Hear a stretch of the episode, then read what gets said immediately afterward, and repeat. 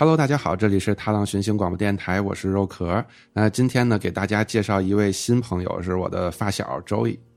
啊，你好，肉壳，好 好久不见，好久不见，对对，真好久不见。我这咱俩上次见应该是一九年，对吧？就我最后一次回国。对对对对对对，然后对对对，然后就是，当然听我们节目的朋友肯定也知道，就是我在这些年在美国就是待了很多年，然后因为各种原因现在回不来，现在终于有机会回来了。然后见到朋友说，哎，我们可以聊一期节目，因为好像就是正好是我是去年。呃，把我原来的那辆车给换掉了，换成了一辆特斯拉，一辆电车。嗯，然后你也是最近还是什么时候换的？呃，我的在国内来说可能相对早一些吧，就是、嗯其实就是二零年六月份吧，应该是 Model 三嗯国产化的第一批长续航用户，应该算比较早了啊啊啊！对对对，所以反正就是一聊就是聊起这个电车的事儿，发现哎，我们都换了。然后像我呢，就是之前呃，我不知道大家听没听过节目，就是和龙哥录的一期在美国买车的一期节目，就是我也说过，就是我对于车什么都不懂，然后。呃，周易跟我聊的时候，给我介绍了很多有关电车的这些或者新能源汽车的这些知识哈，然后所以就想说录一期节目，呃，就是也跟大家分享一下这些呃这些这些内容，对。然后就先从一个问题吧，就是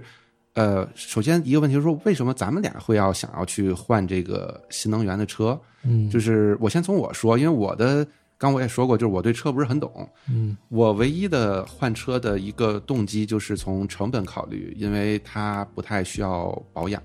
嗯呃，而且呢，就是因为我们公司可以免费充电 对，所以就是想说这样子就把油钱的成本也可以省掉了嘛。因为我是二二年一月份决定要换车的，那会儿美国的油价正好非常高，就是我不知道你还有没有印象，就是加州那边的油价，我记得在一七呃一八一九年的时候，三块多，我觉得贵。然后二一年五呃二一呃二二年一月份那会儿我要换车的时候，四块钱我已经觉得这个油很便宜了。然后因为那会儿油价已经都涨到五块了嘛，然后说你每天我要是真的还需要每天开车上下班，尤其湾区啊、加州啊这边，呃，每天上下班开车很远嘛，那你这油钱其实还是呃成本很高的。我当时问过我朋友，就是说，呃，我说你每天上下班开油车大概是要花多少钱？他说差不多一个月呃一年下来大概是在三千刀左右。嗯对，所以我一想，我说那我换个油车，每天去公司充电，多开心。对，所以我我当时是这么一个意愿，所以决定要一个就是这种新能源的一个一个汽车。嗯，所以那你呢？我我倒是没有从省钱这方面考虑，因为说实话，当时买这个车的时候，这个价位还相对于高一些，不像现在可能二十嗯二十三万左右，当时可能是是三十万以上，就是比较比较贵的时候。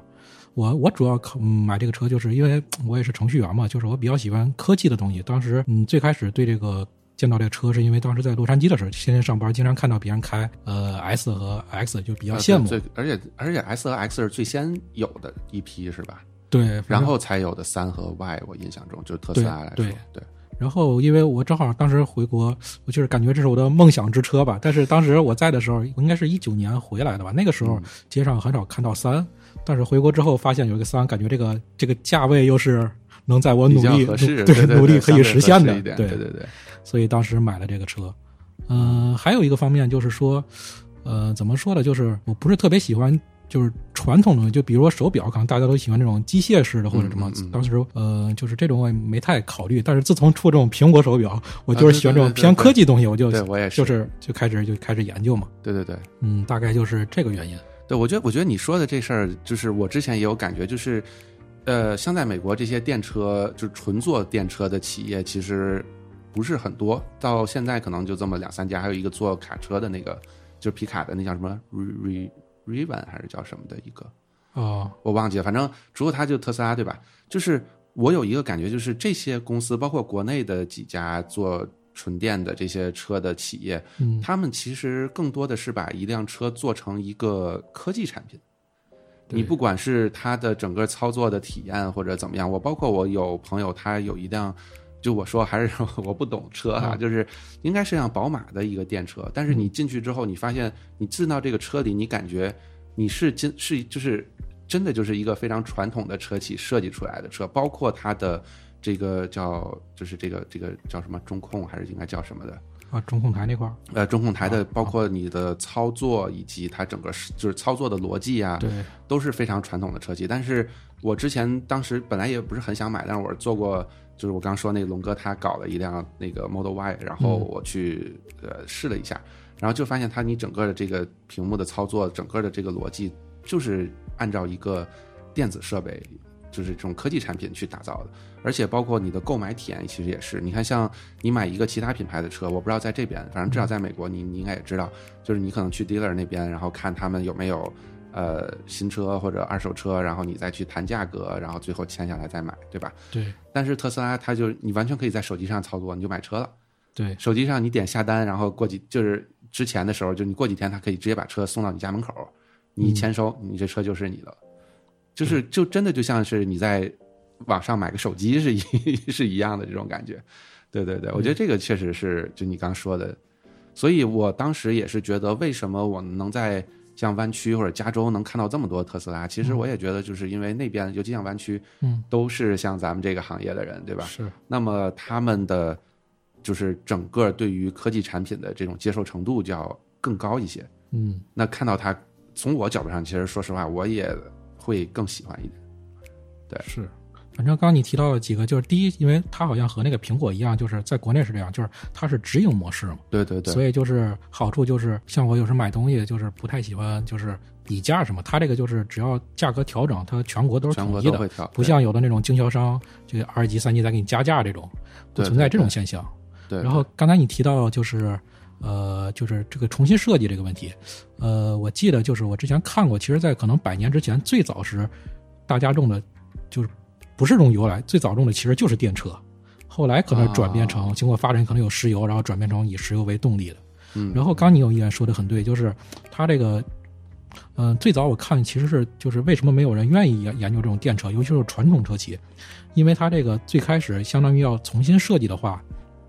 这个不管是研发还是成本是很大的。对因为像你说一些宝马或者这种 BBA 车型，他们已经有一一定量的生产线，或者是有一定量的客户，他们不想重新。推翻了重导，就像咱代码重构一样，他肯定是不喜欢这么做。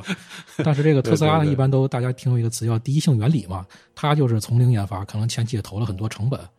而且我主要喜欢就是，嗯，不仅是它车，它的一些理念，像它一些车，比如之前可能是嗯量产或者是速度比较慢嘛，但是自从去了这个中国这个上海超级工厂之后，有这个一第一方面是政府的支持嘛，第二它是可能效率高，然后它是在产品一直在改善。就举个很简单的例子，最开始可能每天组装很慢，然后它就引入了一些机械手，它是大部分零件都是用这些机械来组装。嗯，所以所以质量很差。呃，它这个上产线这个，因为刚开始嘛，但是也在慢慢调整。我我我听说，反正我买的时候我已经做好了准备，说它可能说什么门的门缝什么不是特别齐，但就反反对，反正啊。就是我当时也是，我记得当时买车的时候啊。看他们会有一个很长的一个一个列表，你要检查哪检查哪儿检查哪儿，然后最后检查了一遍，就是怎么说，就是多多少少是有些问题。就说实话哈，就是我在那边买特斯拉是完全是一个无奈之举，因为没有其他的选。但其实我个人不是很喜欢这个牌子，而且另外说一句啊，就是今天这个节目就是没有广告的，就虽然我们俩都是特斯拉车主，而且有可能就是特斯拉聊的会多一些，但是就是我们。就大家也不要不要听了就会要去买或者不买哈，就没有没有这个这个东西。对，但是我当时就是感觉，就包括我后来现在开完，我是感觉整个车的组装的质量不是很好。呃，有这么几个点，啊也就我现在这车目前有个问题哈，就当时一拿到车，我就发现我的车的右边的那个门嗯有一个小坑，啊 对，然后他当时给我修好了。哦呃，然后开的过程当中，我就发现，只要路一颠，然后我的副驾的那个座就会吱吱的响，就是金属摩擦的那种响。哦，然后，但是有人坐在上面就没事儿。后来我又让他们再去看，然后看说，哦，那个下面有个什么东西没装，没装好，然后又给把座拆了就装上，然后装上之后，就现在不响了。嗯但是最近就是因为我夏天经常开车嘛，就会发现，呃，这辆车只要在夏天稍微晒一晒，啊然后你开起来不会开空调嘛，对吧？啊空调开个大概三到五分钟，然后就是驾驶位的那个最靠车窗的那个那个空调口会有一个特别响的，就是像有什么东西断掉了的声音，就啪一声。就最开始会吓我一跳，你知道吗？然后现在我已经习惯了，所以那个我也打算等我回头回美国要去修。然后另外一个呢，就是呃左边的那个挡把，嗯呃明显要比右边的挡把要松一些，就是你去上下去弄它，你感觉它会有一个余量，你知道吗？好吧，对，然后然后我就我刚说那个龙哥，他那个他那辆车也是，他说他的那个门的门缝不一样齐，然后呃喇叭装的有一个喇叭有点歪，所以我觉得有可能就是中国这边工厂会好一些，因为我们家都是 Fremont 那个那个工厂嘛，嗯反正哎，真的就是。就是你取了车，你后边你还得再回好几次。我甚至还有一个在纽约朋友，他也说，就是他就是因为他他之前会就是倒腾这些车赚钱，所以他搞一趟车，他就会先把这车然后找出问题，再送到他的那个店里边再去再去修再去调。哦，好吧，这个怎么感觉这么多问题让你赶上了？对对对，反正反正我说像我说我那车现在就是有这些问题。但是你刚刚也提到你的朋友可能约到呗，所以可能应该是个对对对，就是概率应该是个通病。对，所以他们那边就是说嘛，美国就是像后来德德德州那个工厂开了，我不知道怎么样，但是至少 Fremont 这个工厂就是我他们的理念就是我要更快的去把这些车送出去，啊，然后有什么问题我再给你修。他是当时说，如果你检查到有什么问题，好像是二十四小时还是四十八小时之内，嗯。我全都能给你解决。然后如果像你后边有一些像我刚说这种挡把松动啊，或者那个座底下。这种就是已经属于质量问题了，然后它就是好像就按普通质保就可以给你给你搞，哦，对对对，行吧。我我刚那个话是就是讲讲到了一半儿，就是嗯。我刚就是说买之前知道这个问题，但是我因为比较喜欢这个车，所以当时买，因为我买之前还是进口版的嘛，啊，但是我是相当于第一批的，就是国产国产，然后就是令我没想到的是，没有遇到任何问题。对对对，我我所所以 以我觉得可能就真的就是中国工厂的要好一些，因为你刚就是你是没说完，但是你一说本来以为怎么，我就知道你肯定是没什么问题，你知道吧？但是我就本来觉得它有问题，最后一看确实有很多问题。嗯，对 对对对，所以就是对提到这个电车或者说这种新能源汽车啊，就是我还是那句话，就我不是很懂车，然后你对这些稍微有点研究，就我那天也跟你说，就是就是好像像电车，除了像特斯拉或者就是国内企业就这种纯电的，就是嗯。相当于是我就只能靠电力来驱动嗯，以外，好像就是新能源车其实还有几个其他的这种品类是吧？对，应该还有几个好像其他两个大，混，对，还有两个大大类别，一个是插电混，嗯，还有一个就是增程式嘛。所以它这是有什么区别？嗯，这个插电混就是感觉就是可能我感觉就是有的人既想体验一下这种，呃呃，不能这么说，我感觉用插电混的人可能还是秉承那种传统思维，他可能怕这种有这种里程焦虑吧。啊，对我也有啊，就就比如说他可能油车，他可能我我觉得买插电混的人，呃，可能是抱了这种想法，就是比如说我原来一箱油能跑多少公里，但是我现在想，因为国内油价也也涨一些，虽然没有那边涨得高，但是它为了经济原因，它可能说我这个一旦带点电，就是用电来输出的话。就是相当于能跑得更，就是跑得更多一些嘛，就是从经济角度想。但是像你刚才说的，但这种车的主要设计还是按照传统油车设计，对对。所以我我感觉这种车就是纯电是，我是怎么理解？就是因为它重新设计，所以在后期的保养比较便宜。对。但是你要是我理解插电混成混动的话，你保养的话，既要保养这些就是换机油这些传统的这些设备，嗯额外还要保养这些就是电机，就是其他方面，所以在啊保养方面并没有省下多少钱对，。其实你知道，就是插电混这东西我知道，就是相当于你可以插上电给车来充电，然后你可以用纯电的模式去跑。对，就是你要是问我的话，我的角度就跟你刚刚说的，就是可能比如说我每天通勤嗯。就跑个十几公里或者多少公里的，嗯，那么我就靠纯电，因为电还是要比油便宜。但是我如果想跑一个长途，那么我还是一辆油车，嗯。那我就真的就是加个油就走，因为我我实际上我这样特斯拉我有去开过从呃湾区到洛杉矶嗯。这一段路，呃，其实还是 OK 的，就是它中间有很多这种呃特斯拉的超级充电桩，嗯，而且它的路程上都会给你设计好了，你什么时候要在哪儿停，对，而且它是一般是让你把电开的少，开到就是比较少的时候，这样充电比较快嘛。嗯你过去充五分钟，可能上个洗手间的功夫充好，你就可以继续开了。其实就还 OK，但是我说实话，我今年夏天我有开车，就当然我是租的油车，然后出了两趟远门儿，嗯就大概可能开了得有个可能四五千公里吧，五六千公里，呃，就是纯的油车。嗯我就是觉得，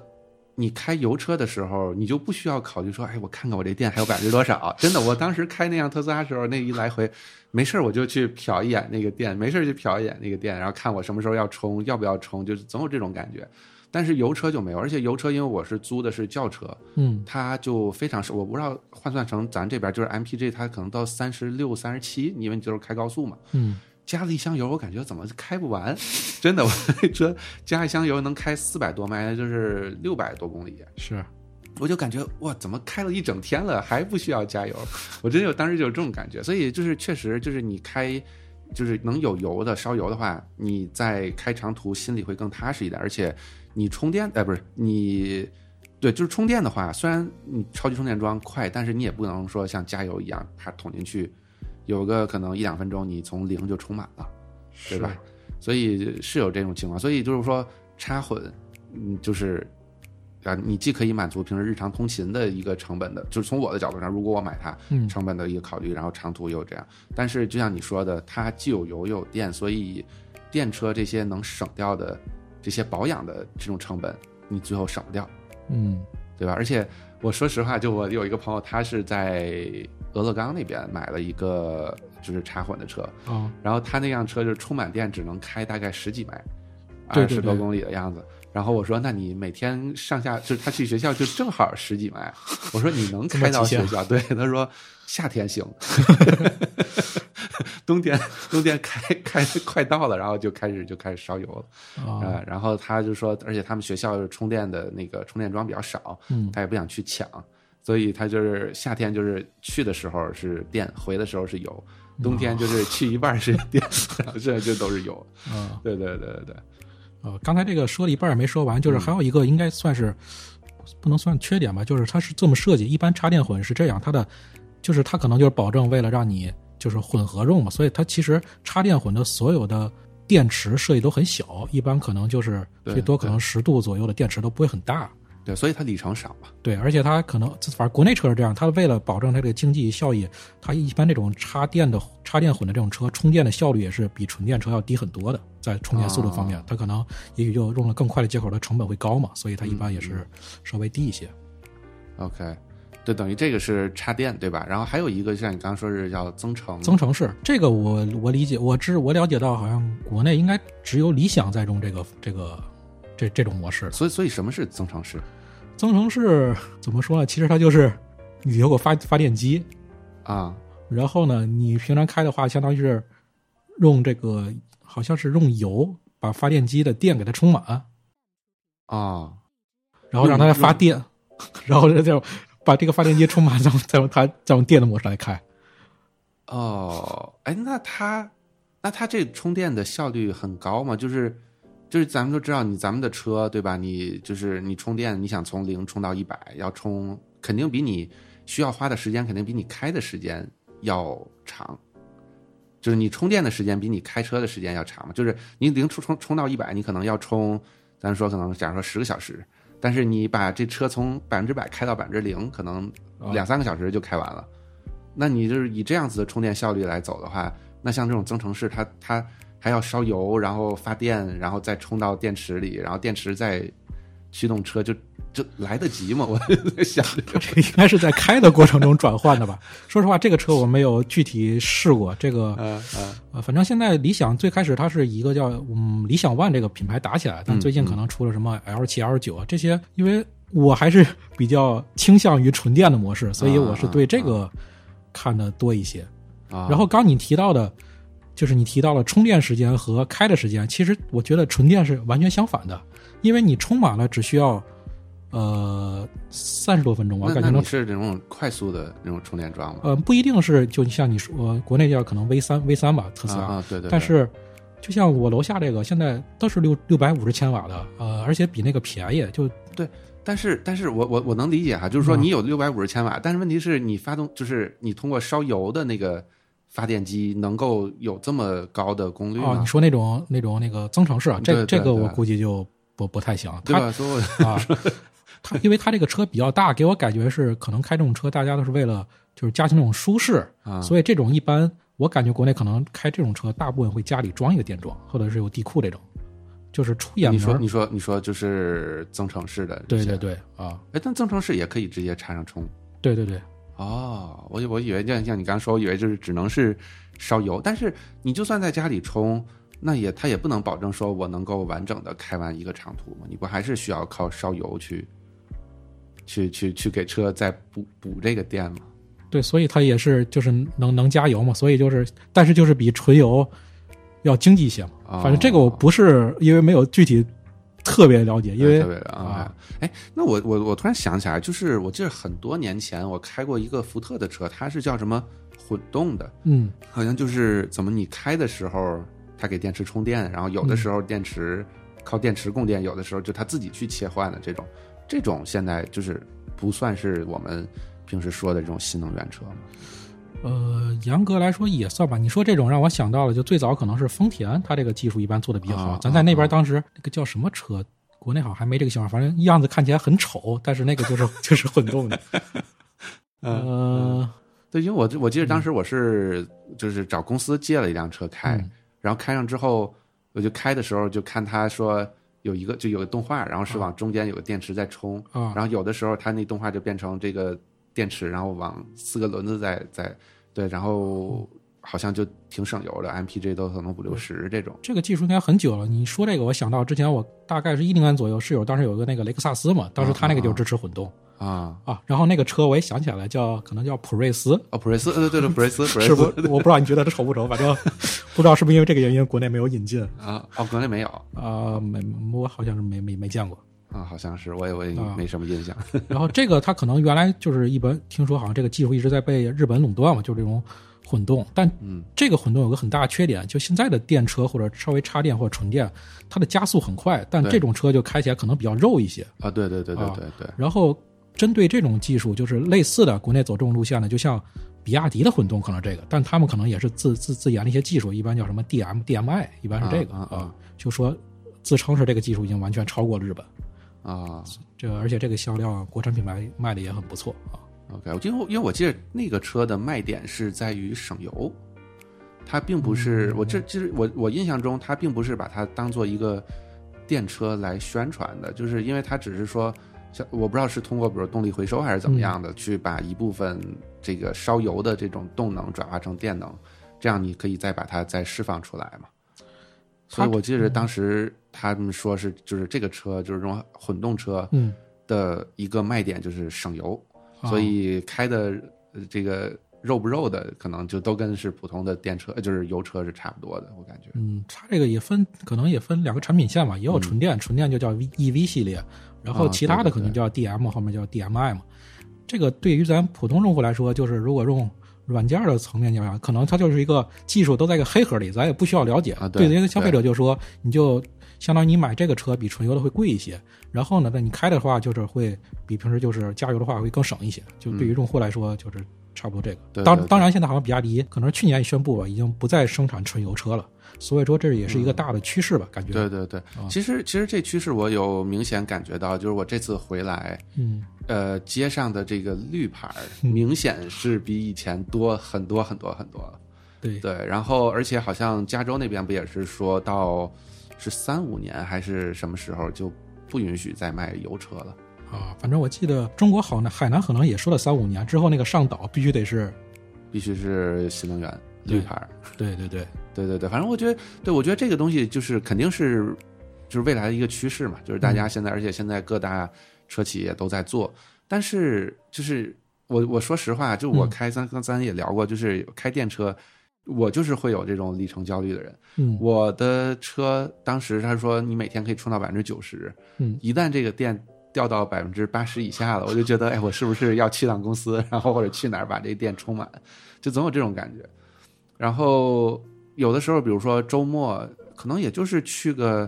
可能来回，嗯呃，可能也就是五六十迈的这么一个人。你说这辆车它原则上可以开，就是我说是英里哈，对，嗯可以开三百多，嗯它标的。嗯但是因为你说你的车你不能把电用到百分之二十以下，然后你平时充还充到百分之九十，所以其实你只有百分之七十的电可以用，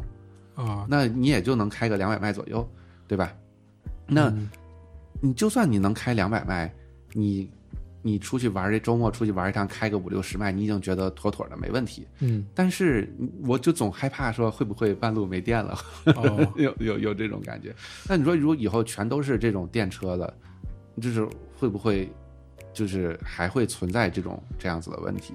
因为你像现在充电，你再快你也得是需要可能半个小时才能充完，就像。以前就是像咱们的那个车，不是有那种加气的车，啊对吧？你你你你加气你得加老半天，所以你就经常发现那加气站哇排很多很多的这些这些人在等着加气。嗯那那你说以后都是电车的，你觉得会不会有这种这种问题？嗯，首先刚刚你提到一个两个两个数，一个百分之九十，百分之二十，这个可能就是一个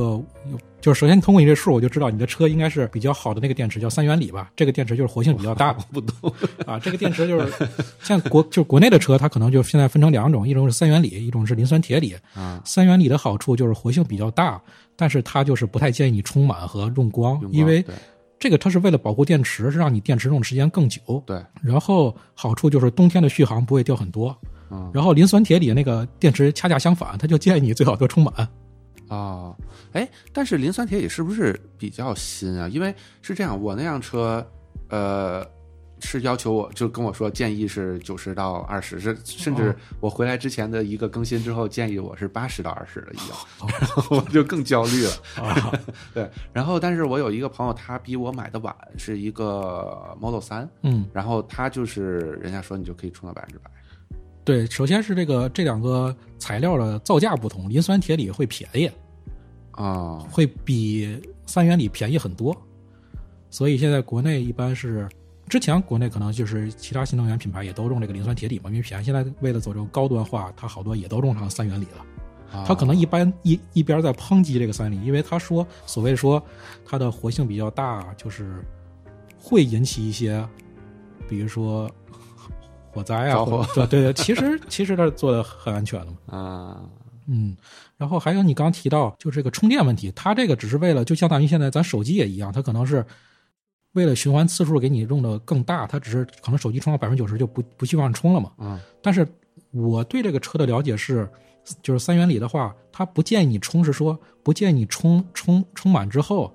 你就放着不开，这样会不行。但是你要充满之后开，或者你长途是充满是完全没有问题的。嗯嗯嗯，对对对，他也说嘛，啊就是你充，就是你充满是为了就是你旅行用，就是你可能前一天晚上充满了，第二天你就开到百分之九十以下了，对，就是怕你充满，你两三天不开给它充满，可能这样对车有些伤害。啊，还有可能，可能因为你是有里程焦虑，你也不会把车开到很空。对，我反正在在这边，其实我没有焦虑，但是我正常也就开到最低开到过还剩五十公里、三十公里吧。但是这边其实有一些好多博主深测过，它这些有一些叫锁电，它会可能存了一些。啊其实这个车开到零的时候，还能再开二十公里。哦，那不就跟那个油车一样吗？就是油表说没有了，但其实一般还能再开个二三十公里的样子。对，差不多。而且可能因为我是用特开特斯拉嘛，我对这个车也比较喜欢，就是多了解一些。它这个即使在电量不足或者是直到零之前，不管你车内开空调啊，还是你开这个车的动力，它都是完全不会减的。但可能就是快到那时候突然就零啊啊啊，就是这这种感觉。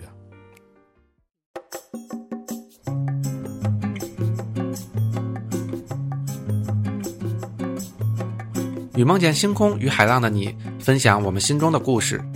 如果你喜欢我们的节目，推荐通过苹果 Podcast、Spotify 以及其他泛用型播客客户端订阅收听《踏浪寻星》广播电台。或者访问电台官网 t l 叉叉 fm 点 com 收听我们所有的节目。当然，你还可以通过荔枝 FM 和喜马拉雅 FM 找到我们。也欢迎大家多多分享转发，让更多人听到我们的声音。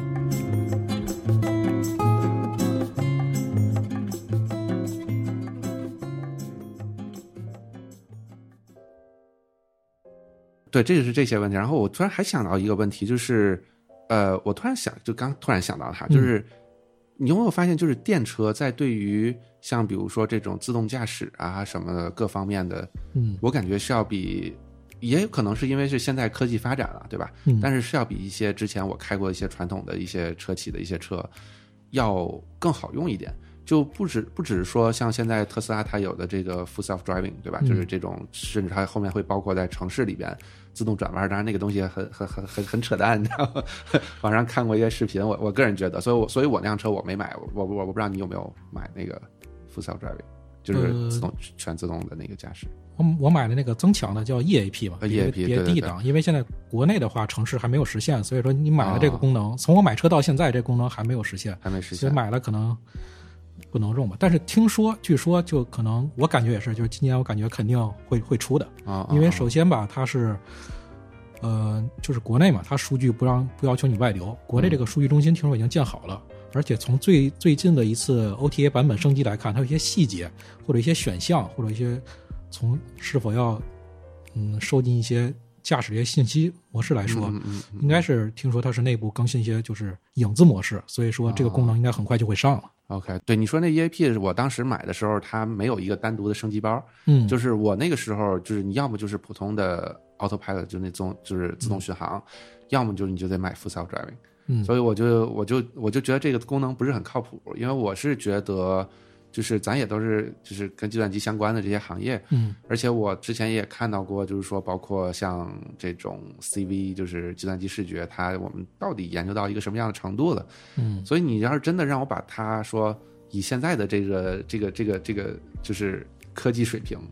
然后把它做成一个产品，然后放到市面上，让大家就真的是就让车自己去跑了。嗯我说实话，我不是很信任它，而且我包括在网上看到一些视频，他们在美国就做一些测试嘛，哦就经常就是左转道，然后是红灯，它是停在左转道，然后红灯，然后直行道变绿了，噌它就拐走了，然后 然后或者或者那种直行道，然后突然就左拐了。然后或者 左转道待着待着，突然就右转就直行了，这种。然后而且而且，他们之前也有有时候那车也是会蹭到一些就是周围的那些叫什么呃，就是类似于路障啊什么的这些东西嘛。所以我当时看了这些，再加上我对于这个计算机的视计算机视觉技术的发展的一些了解，嗯我就不是很信任他现在，尤其他还说我要。就是特斯拉不是靠纯纯视觉，对，他不想要这些乱七八糟的雷达，嗯所以我就更不信任他的这 个这个技术，对，所以所以我当时我没买，但是我就觉得就是如果当时有 EAP 的升级包，我有可能会花这个钱，因为我觉得就是因为 EAP 你就是相当于在高速上，你你可以一些变道，啊，呃，还有就是泊车。当然，那泊车我之前用过，就感觉就挺猛，就挺吓人的。虽然它没撞上，但是挺吓人的。就是它它往回倒的时候，其实速度很快嘛。嗯对然后还有还有什么？就是那个自动召唤召唤啊，对对对。然后它是不是在高速上可以实现一定程度的导航？就是比如说有些岔道，它可以自己对，这个没问题。如果就是，呃，不知道听众有没有开这个车，就是普通的 AP 是买车时都带嘛，全系列都带它是一个双线。但是如果你开启了 EAP，在在道路允许的情况下，你开启的话，它就变成一条单线。啊，这个时候它在高速上，比如说你设置好了目的地，它是可以自动就是并道啊、超车呀、嗯呃，然后下匝道，就是走到匝道口，它都是可以一气呵成自动来做的。对对对，这个我我我有提，因为我当时我不是说我那辆车。就是门口呃，就门上有个小坑，我就啊直接第二天送店里了。然后啊他说我先给你一辆，你先开。嗯。然后也给了我一个就跟我一样的，然后是带 full self drive，但是那个 city 的那个就城市里的那个、哦那个没那个功能没有，嗯。等于剩下的功能包括红绿灯的，就是识别的，就是启停，嗯。我都试过。嗯。呃，就反正我是觉得，就是如果就是就你刚说那个 EAP，我我是有可能会，但是这个其实话题就带回来嘛，就是说，嗯，我不知道你有没有这感觉，反正我是感觉就是说这些呃，就像这样子一些车企，就是新能源的这些车车企，它在做这种自动驾驶的时候，感觉整体上的技术力是要比就是传统车企要强一些。我我不知道你有没有这个感觉，就拿最简单的自动巡航，以及就是你在这个就是寻路的这个车道保持车道保持的这个、这个功能里边，对，你看我就很不专业，我就不知道 不知道词儿是什么。对，就是我觉得特斯拉就是真的做的挺好的，就包括我这次出去玩儿，我不是租过两个、呃油车嘛，嗯呃两个不同品牌的，然后它也有这功能。就是你你首先就是说你这个定就是定速这没问题，然后或者前面有就自适应的定速肯定都没问题嘛，嗯对吧？你有个雷达就好了。但是你去这个车道保持的时候，那两辆车我就不敢放开方向盘，虽然特斯拉它也不允许你放开方向盘，对吧？但是嗯那辆车我就是我不敢让它自己去开，嗯就是即使要转弯或者怎么样的，我是会。我其实反而会把把持方向盘把持的更紧了，因为我不知道它会做出什么样的动作，你知道？嗯，但是特斯拉我就会感觉会好一些，我不知道你有没有这个感觉，就是非常有，因为我也开过几次长途。就是还回到你刚才的话题，可能说你比如说你开车去从呃北加州去洛杉矶，嗯如果你开电车的话，虽然你可能有些里程焦虑，嗯但是我觉得你要是开油车，呃，开油车的话，就是在你说的这种驾驶方面，当然美国这边，因为我在那边之前也开过这种长途，感觉那边高速路况还好，嗯就非常好，可能人比较稀，你就正常保持一个速度或者定速巡航，你开 cruise 那就没什么问题。但是如果回到国内这个环境，你在啊高速开着，可能忽然忽然会有人也不打灯就并过来，或者有些突发情况。所以在这种情况下，你真正如果开油车的话，你可能精神需要高度集中，嗯嗯但是你现在电车的话，如果你在没有里程焦虑这个这种担忧的情况下，你可以稍微一开启普通的 AP，你就会精神稍微可以放松一些，嗯，因为它带一些主动避险啊这些功能。对对对对，就是有时候你人都没有反应过来，但车就会帮你打一下方向盘啊，或者帮你踩一脚刹车。对对但是它感觉有时候太灵敏了。完我我我记得有时候在美国高速上开，嗯然后经常就是有也有车，它那尤其你像加州嘛，人多、嗯就是什么人都有了。是加州牛鬼蛇神有有体会过。对，然后也是那种就突然啪就变道过来了。嗯其实还我就是从车距的角度上讲嗯还是挺安全。其实它离我很远，嗯但是它就是不打灯，坑就过来。但是我的车就一下子会踩一脚很深的刹车，我明显能感觉得到。然后就有时感觉还挺危险的，尤其像在美国，大家跟车都很近嘛。嗯然后你来这一下，有可能后边车就怼上你了这种。啊，但是我觉得你说的也对，就是它有一些主动避险的一些，就比如说我我听说过，虽然我没遇上过啊，就是比如说有一些车很明显是很快的在加速朝你冲过来，好像它是会帮你打一把轮儿或者去帮你躲一下这种这种情况。对，甚至比如说像你说刚才有种情况，你的车停好好的，后面可能车像忽然可能他没操作好，想追尾对你，对对对，但如果你的车可能判断它前面没有车，你的车可能会突然加速躲开。是吧是吧？好像我好像是有这么车，但我没遇上过这种情况，我只遇上过就是别人不好好开，我这蹭一脚刹车，甚至甚至我还遇到过是有一辆车已经往右并道并走了。嗯但是它的有一条线还就是有一个轮子还压在线上，一直这么开。嗯然后我这边就觉得就整个就给它标红了，就觉得它很危险，然后帮我踩了脚刹车。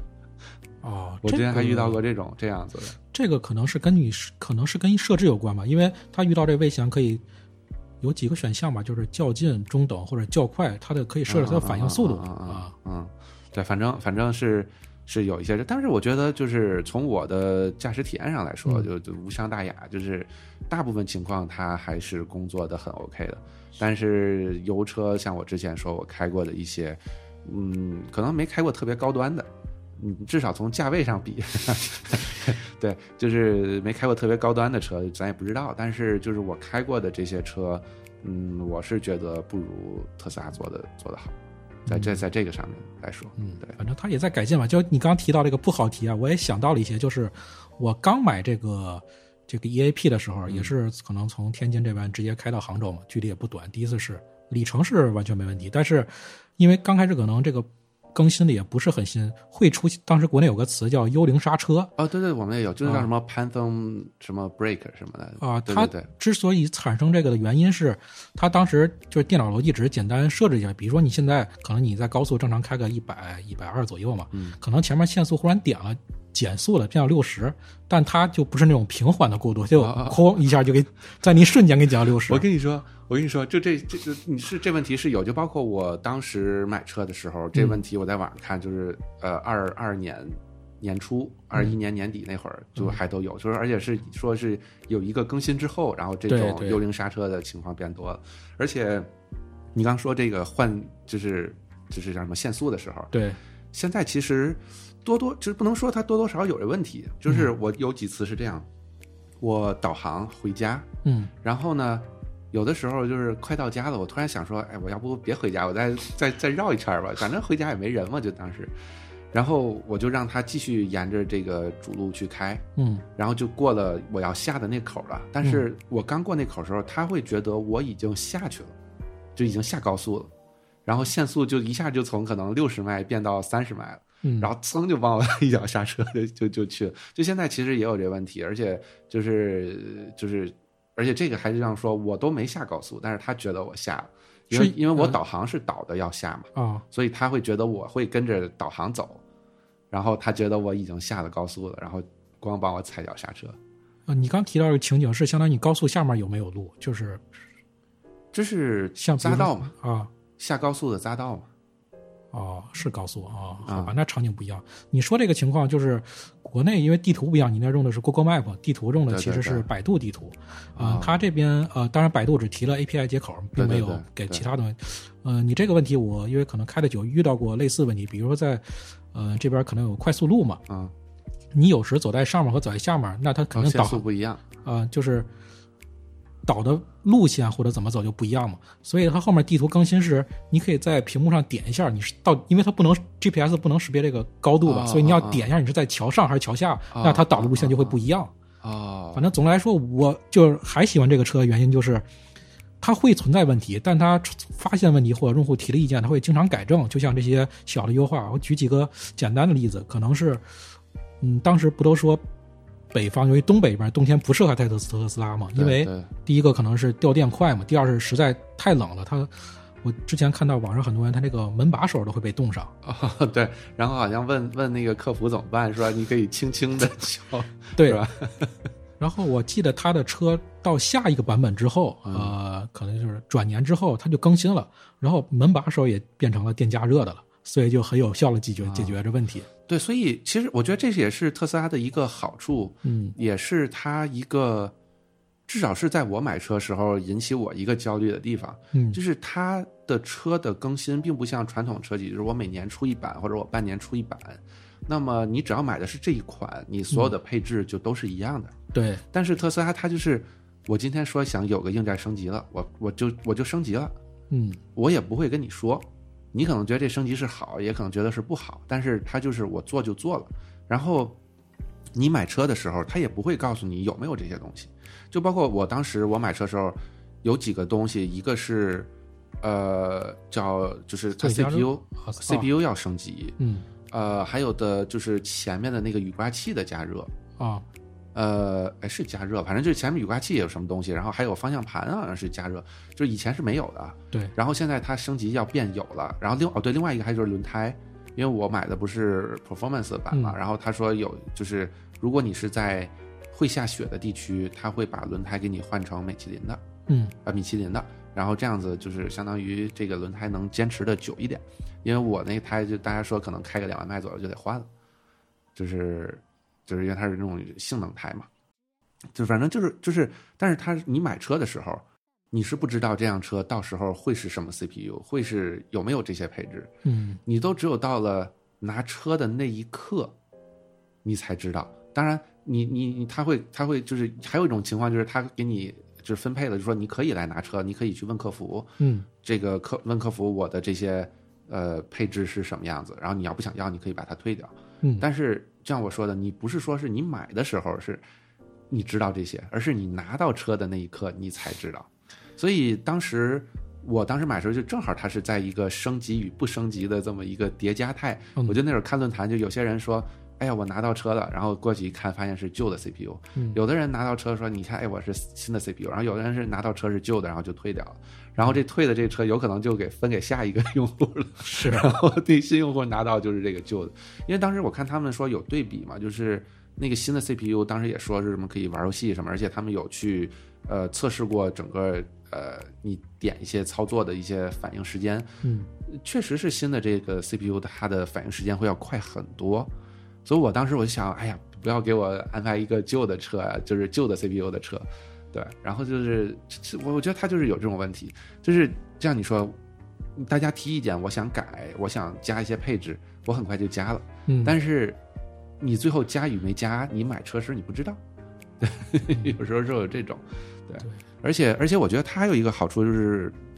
因为它是就是电车它的整个系统，你可能如果系统上有什么 bug，它可能通过一个 OTA 就升级了，嗯但是你已经传统的那些呃汽油车的话，召回嘛，还得去电就只店里召回。就对你得召回，就因为它那种更多的就是一些硬件上的一些问题，然后你那东西就你自己是搞定不了的嘛。是对对对，这个我觉得确实是不太一样的地方。对，然后另外一个，我记得在很就刚才很早之前你也说，就是电车它的提速啊什么的都要快很多。嗯，你可能就是真的是一脚油，然后这车就就跑出去了。对，我觉得这个也确实是和油车不一样，就是你可能你看像我那辆车说加速零到一百大概是三三点四、三点五秒，嗯，对，但是你花同样的钱买油车，你基本上是达不到这样子一个加速的嘛。对，或者说你想达到同样的速度，至少得一百万以上才能达到。对对对对对对，所以所以我觉得这个就是从呃就是这方面驾驶体验肯定也是也是不同，对，所以就是你觉得就是你在开这些车的时候，就是你有什么感觉其他不一样的地方？你说跟传统的油车比吗？就是说跟传统的油车，因为我觉得你之前在美国你是一个马自达对吧？对马自达，对，然后你回来后来回国之后有开过其他车吗？嗯、短暂的开过一小段油车，后来就换这个。嗯，所以你是觉得有什么除了可能加速，然后以及使用，还有就这方面体验之外，你还有什么觉得可能不一样的地方？首先，安全就按数据来说，肯定电车更安全，但是我对我自己的驾驶技术也很自信。反正我感觉哎，为什么会电车会更安全？这个这个是就是为什么呢？就是刚提到的这些因素嘛，比如说他会帮哦哦，你主动就是啊。主动的，对对对对对，嗯。嗯，还有就是，嗯，我感觉时间会更，虽然可能有的人会觉得我加电啊，呃，比较费时间，但是原来工作可能有园区也可以充电嘛，嗯，但是你在充电时间也并没有浪费啊，你要你要加油的时候，你就是纯加油在这等着，而且时间可能有的短，但是其实如果遇到那种呃高速上排队，其实你要等很久，但是你加电的时间，你可以在车里放松啊，听音乐啊，甚至看一些剧啊，或者是你要是拿起电脑做一些办公啊，这些时间是完全是你自己的。对对，呃，这个其实倒是就是，如果你有一个很方便的充电的地方，嗯。不管是在家里还是工作的附近，嗯。其实充电这件事儿，我觉得还挺好。我那会儿在在在公司，就是公司那边有那种就是普通的快充，可能就是、是多少？四十五，不是四十五还是四百五，还反正我忘了，可能四十五瓦还是多、千瓦千瓦。嗯，对。然后反正就充的也挺快，就我那辆车从可能百分之二十充到百分之八十，大概是一个小时多一点点。嗯嗯，我就觉得就是去到那儿，假如周末或者什么时候我去到那儿充上，然后可能在车里看看视频，嗯，然后我当时不还买了一个那个 Steam Deck 嘛，哦，然后对，在车里玩会儿游戏，就时间过得很快。然后你要是工作的话，呃，你就直接充上电，然后你就去上班，一会儿就就也就充好了，就不会再要单独想说，我还得单独去一个地方，嗯然后去充这个电。这当然这只这还是是那句话，就是你有一个比较方便的充电的这个这个条件，对吧？而且呢，你加油可能在国内我不知道，可能还好，但是你在美国你就涉及到一个问题是，不同的加油站油油价不一样。是是，然后你有时候你可能还要想说，哎，我要不要去一个更便宜一点的地方去加油？然后就这些这些问题你都要考虑嘛。对嗯所以这个确实确实，我觉得你说也对，就是你充电的时候，其实它不占用你的个人时间，或者说即使占用了，你也是可以提前预知的对对对对对对，哦，说到这个，我有一点正好就是环境不懂的地方，想问一下，我好像原来听说，就是是不是在美国的那个超充，嗯，它不是按电的度数计费的，是不是按充电时间计费的？嗯，也按电度数。我反正至少我充的这些超充，我用过的超充都是按度数。啊然后，呃，是这样，就是我不知道国内的充电桩应该也是两种不同，就是不同的口，对吧？就是可能特斯拉是自己一种，然后剩下的是不是都是统一的充电口？啊，不这这个不是这么区分，它是两种口，一个大口，一个小口，但这个是相当于是要结合这国标嘛，一个是直流口，一个是交流口，就所有的哦国内、国内的新能源车都是有两个口，这是国标的，可能在美国的话，美国特斯拉也是美美国特斯拉是自己的，就特斯拉自己的那种口，哦所以它和其他的那种就是通用的那种充电，就是就是充电桩，嗯你需要再买一个转接环才能用。所以就是其他的充电桩，哦，呃，有按时间算的，有按就是你充电的度数算，这个就都有了。你看，像我家搬家之前，我家小区的那个充电桩，最开始就是每个小时一美元，就是它是那种 level two 的，就是可能是六千瓦，就反正就是每每每小时能充六度电，就我那辆车每小时就只能充六度电，对，然后那个就是每小时一块钱，等于你充满大概不到十块，就也还行。然后后来他就把价格调整了，就变成按度数去收了。嗯，然后按度数收，最后算下来，我那辆车可能每小时就一块五到两块了，稍微贵了一些，就稍微贵了一点。啊，对，但是就是那些充电桩，就是就是就看自己设置。你看，像我们公司那些充电也是那种通用的充电桩，嗯，那我就直接设置成免费，或者 或者现在改了，现在改成就是高峰时段前三个小时免费，然后三个小时之后每小时十五块，嗯，就非常非常就是惩罚性的那种收费，就是为了让你三个小时你要拔走，然后这样其他的员工可以用。就这个就是相当于是大家自己设置的，就怎么都有。但是特斯拉，嗯，至少我在加州用过的这些，嗯，都是按度数收，然后可能就是，呃，当然它也分高峰时段、低峰时段嘛，嗯。然后有的时候就低峰时段可能会去充一下。啊，说到这个车位的问题，就是充电的，我又想到一个问题，我感觉这点我也比较喜欢特斯拉的做法，就是首先，嗯，我了解到可能用这个 V 二或 V 三超充，反正天津这边价位大概都是两块多左右吧，啊，嗯。相对于别的充电桩会贵一些。然后它为了保持它的这个充电桩不被其他不用的车占用，因为我原来也去，比如说国家电网充电，但好多可能不是新能源，或者它就把车停在那儿了，你也没办法用它电桩。啊但特斯拉它通过一个手段给它保证了，首先就是它可能下面有一个那种感应器呃那个叫什么就锁地锁吧，啊啊，你要扫码之后给它解锁，把车放到那儿。啊第二第二个原因就是它可能除了就是每度电的费用之外，如果你它是我觉得它这个规则特别合理，比如说你那儿有十个车位，嗯如果你车位在占百分之五十以上的情况下，你充满了。呃，比如说五分钟，或者是应该是五分钟吧哦就，是超时费是吧？对，那个超时费就很贵了，一分钟六块四。对对对对对，但是它又我觉得很合理，就是说，如果你十个车位你就占了一个，没有超过半分之十，那你停多久它也没事儿。嗯。所以我觉得这个制度是挺合理的。对对，对，所以你知道，其实这也是，就是我今天这还剩不到十分钟的时间啊，就我也，你既然说到充电这个占车位问题，我们公司就是不是说是可以免费充嘛？然后疫情之前，嗯大家电车的保有量本身也没有那么高，所以这个问题没显现出来。而且我们公司大部分都是那种 Level Two 的，就是就充的很慢的那种充电桩，嗯然后快快速充电桩就是不是很多。然后经过这几年，就是大家都在家办公，然后有很多人其实都换了电车，然后现在他们算下来说，在整个这八小时，甚至就是或者说八到九小时的这个工作时工作日的这个期间，嗯，你需要让大家，轮就是每个充电桩要轮换三次，才能让所有人都充上电。所以他们就之前就是之前的公司规定是，你只能充三小时，嗯然后呢，你呢就把车挪走，让别人充。但这个东西大家就是完全靠自觉，我就我就差那儿差一天也没事儿。嗯然后，但是公司后来现在说不行了，就是我们这样子，就是搞每天早上六点到三点，下午三点你开始充的话，那么你就只能充三小时，三小时之后你就就每小时十五块，就是那种惩罚性的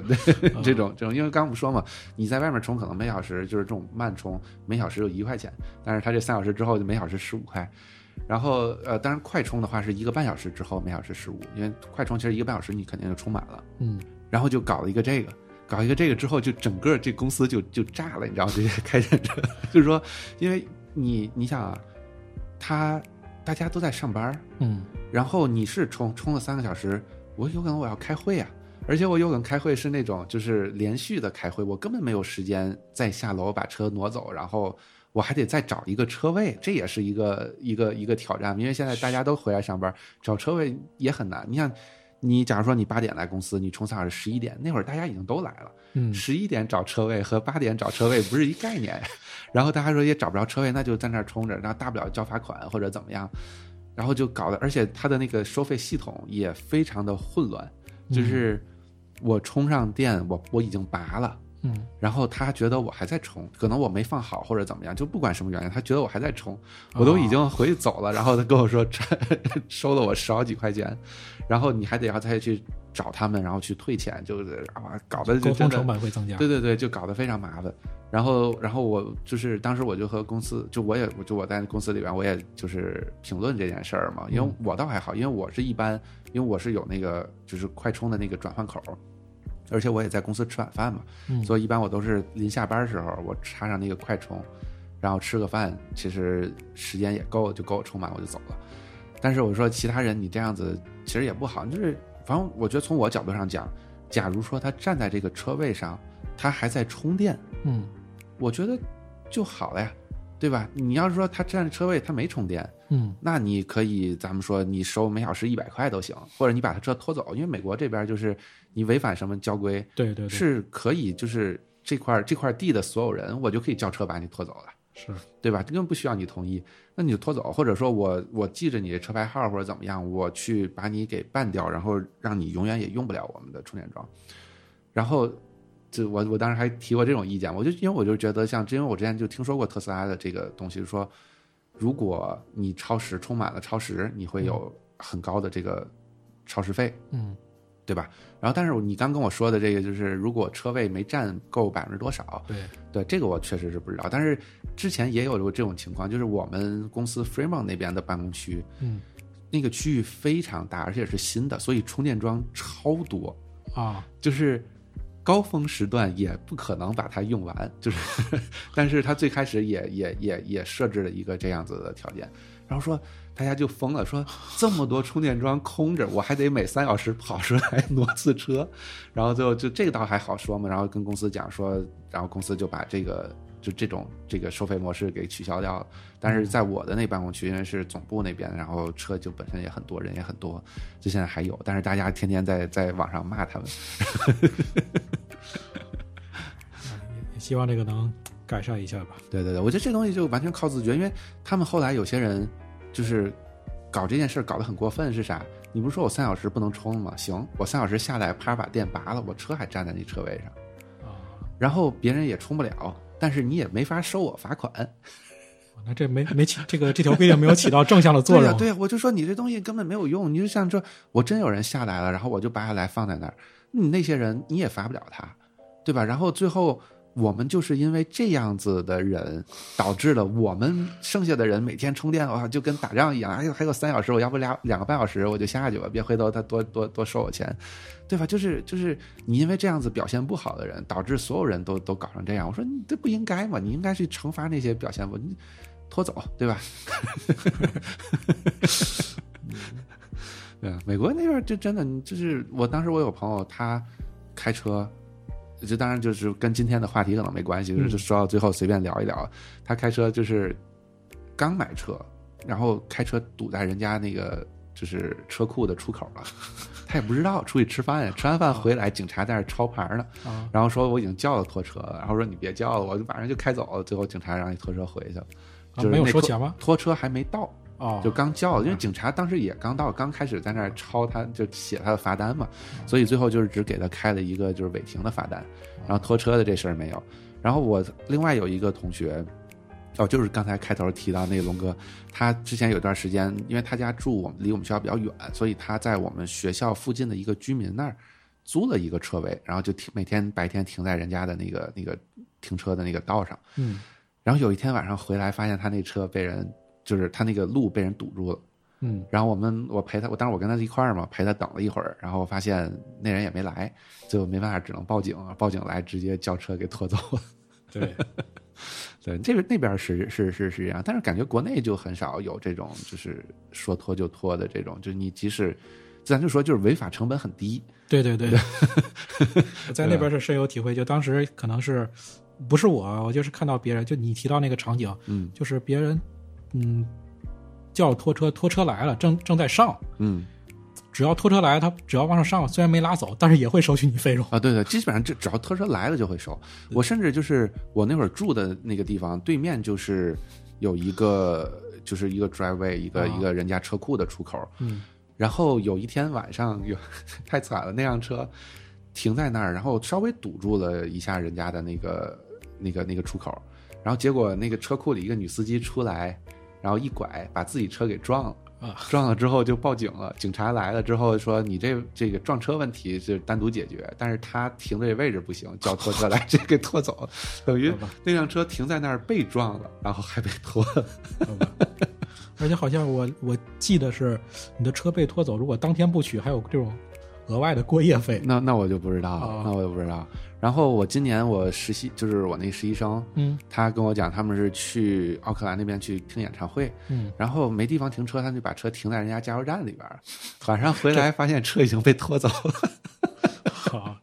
这个我是不敢听的。对，然后被拖走了，拖走之后，然后他们又大半夜又去找到那个拖车那地方，然后又交了钱，最后才出来说演唱会可能九十十点来钟就完事儿了，然后他们十二点多才从那边开始往回开。